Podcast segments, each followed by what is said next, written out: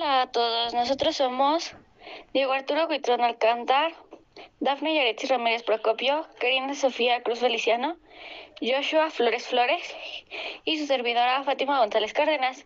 El tema que trataremos el día de hoy es el texto expositivo y todo lo referente a ello. Bueno, pues como sabemos, un texto expositivo es aquel que ofrece al lector información de un tema en específico en el cual su objetivo es informar datos, hechos, conceptos, entre otras cosas.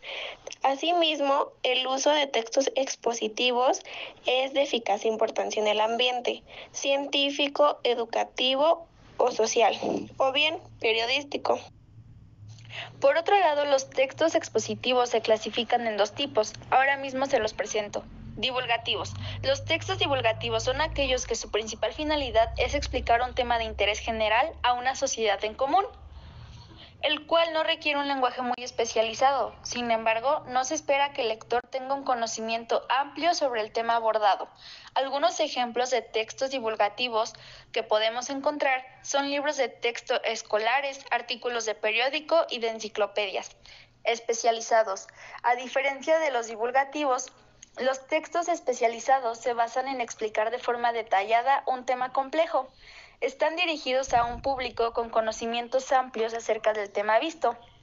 El lenguaje utilizado es más técnico y profundo, siendo necesario conocer el vocabulario específico para poder comprender el texto en su totalidad. Comúnmente, estos textos son los que se desarrollan en campos como medicina, química, mecánica, derechos. Algunos ejemplos de textos especializados son los artículos de revistas científicas, los trabajos de final de grado y máster y las tesis doctorales. Como podemos darnos cuenta, el texto expositivo es de gran utilidad.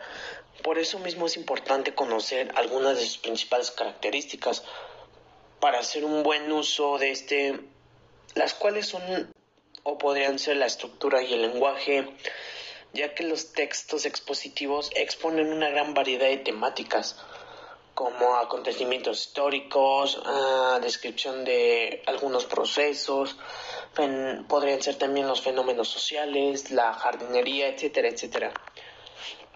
Sin importar el tema, la información es presentada con una clara estructura, pues el texto se organiza en varias secciones. El lenguaje es preciso, o sea, el tema que se está tratando es importante evitar el uso de términos ambiguos, aunque tampoco se pretende entrar con demasiada profundidad en temas diferentes al principal. Mm, son considerados textos formales porque no usan un lenguaje tan coloquial, sino un lenguaje más educado, por así decirlo, y que no dependa del contexto para ser comprendido. Otra parte de esto podría ser el contenido. El objetivo de un texto expositivo es proporcionar información al lector sobre un tema. Por lo tanto, el contenido no viene únicamente de en forma de, de redacto, sino que también se suele acompañar con índices, una que otra tabla de contenido, glosarios, apéndices y otros recursos que ayudan a su complementación, por así decirlo. Otro punto de esto podría ser la objetividad. El texto expositivo trata de ser objetivo, por lo cual no se debe de presentar ninguna opinión personal sobre el tema expuesto. Podría ser que durante la redacción de un texto de este tipo se trate de recopilar toda la información apropiada y los hechos que sean apropiados. En el momento que se escribe un tema, se debe asumir que el lector no conoce nada sobre el tema que se está exponiendo. Por lo tanto, el contenido no viene únicamente de en forma de, de redacto, sino que también se suele acompañar con índices, una que otra tabla de contenido, glosarios, apéndices y otros recursos que ayudan a su complementación, por así decirlo. Otro punto de esto podría ser la objetividad.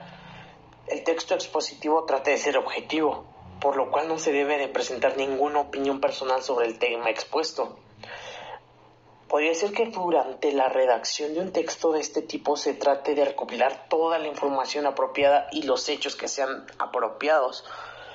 En el momento que se escribe un tema, se debe asumir que el lector no conoce nada sobre el tema que se está exponiendo, por lo que debe ser redactado con cierto detalle, incluso cosas que pudieran parecer insignificantes.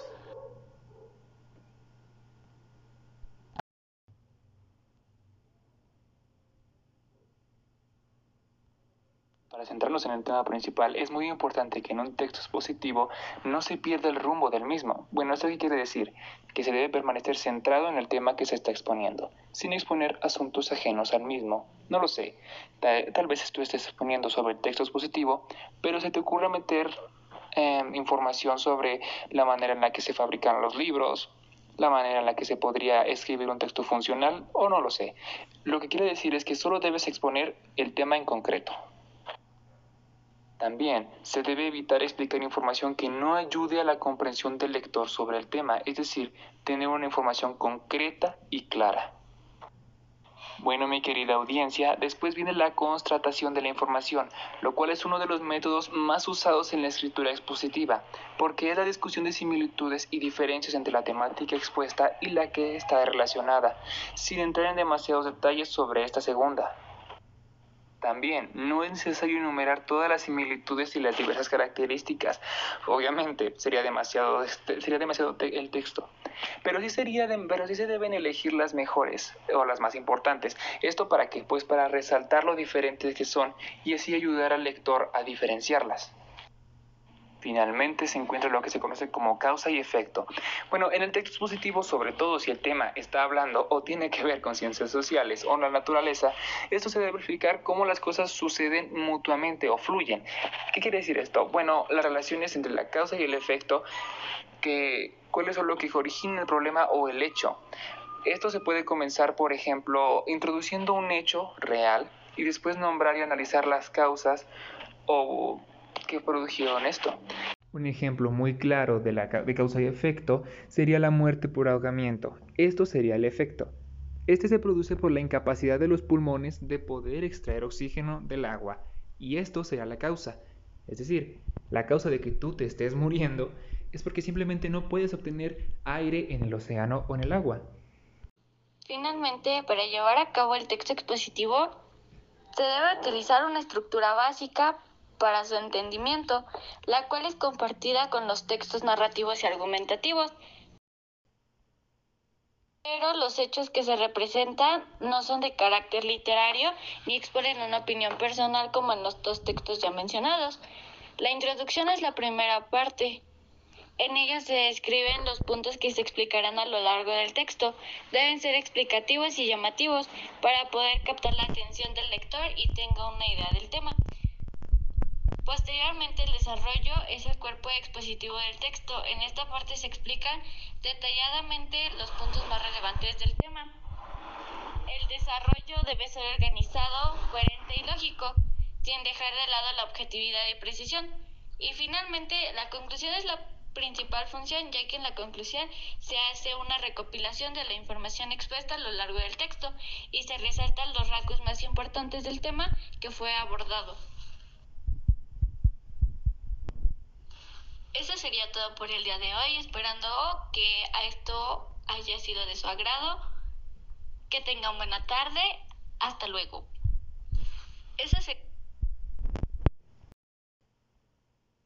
Pero los hechos que se representan no son de carácter literario ni exponen una opinión personal como en los dos textos ya mencionados. La introducción es la primera parte. En ella se describen los puntos que se explicarán a lo largo del texto. Deben ser explicativos y llamativos para poder captar la atención del lector y tenga una idea del tema. Posteriormente, el desarrollo es el cuerpo expositivo del texto. En esta parte se explican detalladamente los puntos más relevantes del tema. El desarrollo debe ser organizado, coherente y lógico, sin dejar de lado la objetividad y precisión. Y finalmente, la conclusión es la principal función, ya que en la conclusión se hace una recopilación de la información expuesta a lo largo del texto y se resaltan los rasgos más importantes del tema que fue abordado. Eso sería todo por el día de hoy, esperando que a esto haya sido de su agrado. Que tengan buena tarde. Hasta luego. Eso sería pero los hechos que se representan no son de carácter literario ni exponen una opinión personal como en los dos textos ya mencionados. La introducción es la primera parte. En ella se describen los puntos que se explicarán a lo largo del texto. Deben ser explicativos y llamativos para poder captar la atención del lector y tenga una idea del tema. Posteriormente, el desarrollo es el cuerpo expositivo del texto. En esta parte se explican detalladamente los puntos más relevantes del tema. El desarrollo debe ser organizado, coherente y lógico, sin dejar de lado la objetividad y precisión. Y finalmente, la conclusión es la principal función, ya que en la conclusión se hace una recopilación de la información expuesta a lo largo del texto y se resaltan los rasgos más importantes del tema que fue abordado. Eso sería todo por el día de hoy, esperando que a esto haya sido de su agrado. Que tengan buena tarde. Hasta luego. Eso